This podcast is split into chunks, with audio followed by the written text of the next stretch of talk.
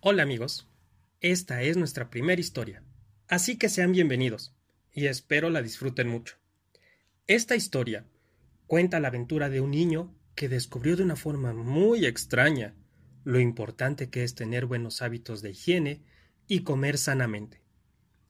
Todo ocurrió en un pequeño pueblote, cerca de no sé dónde, donde todo alrededor eran árboles y campo verde en la dirección que tú miraras.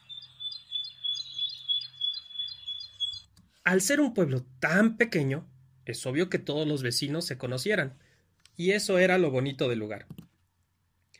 Al caer la tarde, cuando los niños ya habían salido de la escuela y terminado sus tareas, cuando los papás habían terminado de su trabajo tan pesado y tenían un tiempo para poder relajarse, las calles de ese pequeño pueblo se llenaban de todos los niños que parecían hormiguitas saliendo de las puertas de sus casas dispuestas a jugar. Hasta que se escuchara esa peculiar frase diciendo Ya métete a la casa que ya es noche. Bueno, casi todos los niños.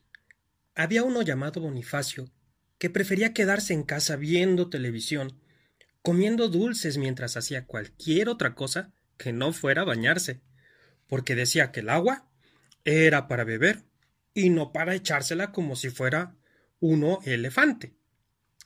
Los amiguitos de Bonifacio siempre lo invitaban a jugar a la hora de recreo en la escuela.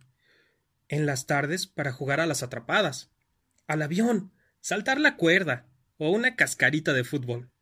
Pero Bonnie, como le decía su mamá de cariño, prefería quedarse sentado en una silla mirando mientras comía una bolsa enorme de frituras con un generoso envase de jugo o refresco.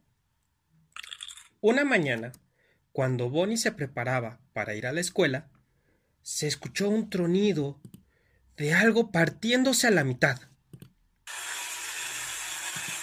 seguida de un grito de sorpresa. ¡Oh no! Los papás fueron corriendo al cuarto para ver qué estaba ocurriendo y encontraron al pequeño niño con el pantalón del uniforme desgarrado por la parte de las pompas. Se rompió cuando me agaché para amarrarme las agujetas, mamá. Y aparte ya me apretaba mi panza. ¿Podrías arreglarlo? Dudo mucho que eso tenga remedio, Bonnie. Será mejor comprar uno nuevo. Y por cierto, hoy tampoco te bañaste para ir a la escuela. No me hace falta. El agua es para beber no para echársela a uno como si fuera elefante, replicó el niño con una sonrisa pícara mientras partía rumbo a la escuela. Ese día estaba haciendo mucho calor y Bonnie parecía derretirse bajo el sol, formándose lo que parecía una costra de lodo con el polvo del camino que se le pegaba en la cara cada vez que soplaba el viento. Cuando llegó a la escuela, su maestra y sus compañeros apenas lo reconocieron bajo tremendo disfraz de tierra y el olor de tantas frituras que había comido.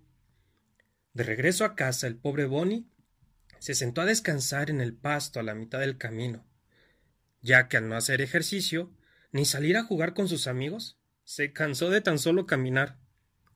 Qué día tan caluroso, pensó Bonnie. Ojalá fuera como los cerditos que vende papá, para pasar todo el día comiendo y durmiendo. Se levantó tambaleándose hacia un lado y luego hacia el otro, una y otra vez hasta que por fin logró ponerse de rodillas. Y poco a poco levantarse. Cuando llegó a la casa, estaba tan cansado, sucio, apestoso y sudado que solamente comió y se subió a dormir sin saber lo que estaba por pasarle cuando despertara. Los gallos empezaron a cantar.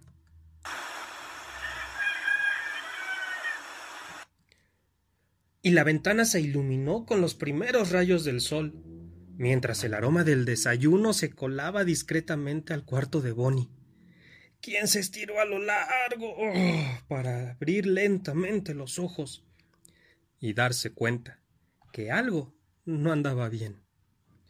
no pudo incorporarse para levantarse de la cama. Así que hizo lo mismo que aquella vez cuando se sentó a descansar camino a casa. Comenzó a tambalearse de lado a lado en el colchón hasta que ¡pum! se escuchó cómo azotó en el piso para poco a poco y con gran dificultad ponerse sobre manos y rodillas tratando de levantarse. Estaba intentando incorporarse Bonnie, y justo en ese momento entró al cuarto su mamá para saber qué había sido ese ruido tan fuerte que se escuchó. Jamás esperó encontrar lo que a su parecer era un cerdito como los que vendía su esposo, por lo sucio, además de rechoncho y apestoso que se veía.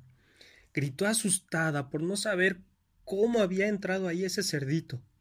Se espantó todavía más cuando vio a su hijo y pensó que aquel cerdito tan extraño se lo había comido. José, ven a sacar este cerdo que se comió a nuestro hijo.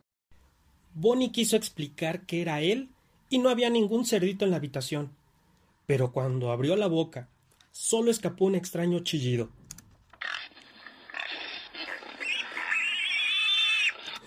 No podía emitir ninguna palabra.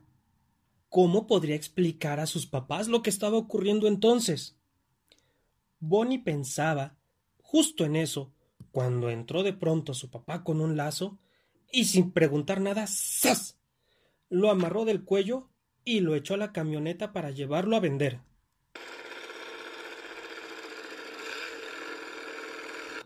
Todo por haberse comido a su hijo.